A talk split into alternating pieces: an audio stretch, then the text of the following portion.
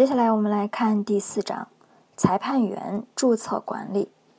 本章呢主要讲述了裁判员注册年龄、年限、裁判员注册管理单位等内容。我们具体来看一下。第二十八条，裁判员实行注册管理制度。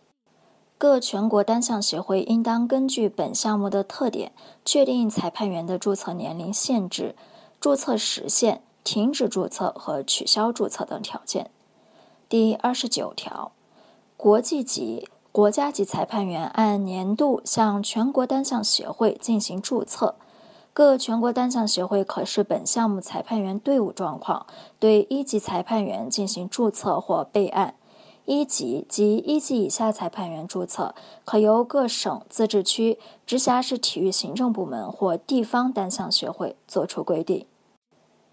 第三十条，各全国单项协会、各省、自治区、直辖市政府体育主管部门或地方单项协会，应当建立裁判员注册信息库，并公布以下主要信息：一、裁判员姓名、年龄、技术等级、注册申报单位；二、裁判员获得相应技术等级资格认证的时间，以及参加相应等级竞赛裁判工作记录。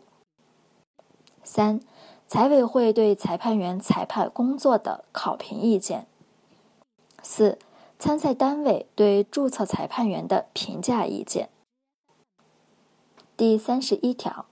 裁判员必须持有注册有效期内的相应裁判员技术等级证书，方能参加各级体育竞赛的执裁工作。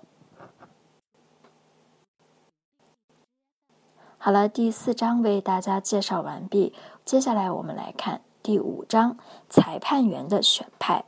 那么本章呢，主要对各级裁判员啊。裁判技术能执裁的体育赛事呢，做出了规定，并提出了需遵循的一些原则。我们具体来看一下。第三十二条，全国性体育竞赛的临场技术代表、仲裁、裁判长、副裁判长、主裁判员需由国际级、国家级裁判员担任，其他裁判员的技术等级应为一级以上。第三十三条，在国内举办的国际性体育竞赛，按照国际单项体育组织的要求选派裁判员。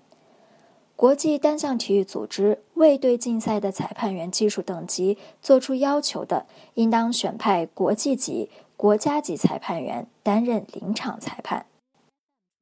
第三十四条。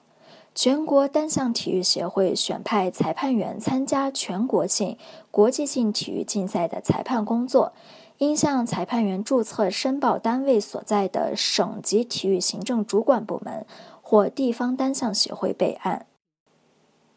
第三十五条，各省、自治区。直辖市举办的同级以下的各类体育竞赛的临场技术代表、仲裁、裁判长、副裁判长、主裁判员、其他裁判员的选派条件，由各省、自治区、直辖市政府体育主管部门或地方单项协会作出规定。第三十六条。全国性和地方性体育竞赛的裁判员选派应当遵循以下原则：一、公开的原则；二、择优原则；三、中立的原则。第三十七条，全国综合运动会和全国单项体育竞赛的裁判员，由各全国单项会提出裁判员的选派条件、标准和程序。公开、公正进行选派，全国综合性运动会选派的裁判员由体育总局统一公示名单。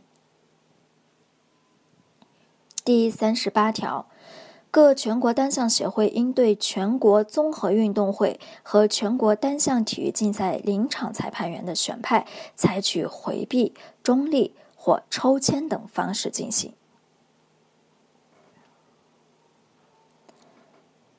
好了，第五章也为大家介绍完毕。本录音版权归山西任我行拉力车队所有，仅用于此次授课，请勿私自转载发布。谢谢配合。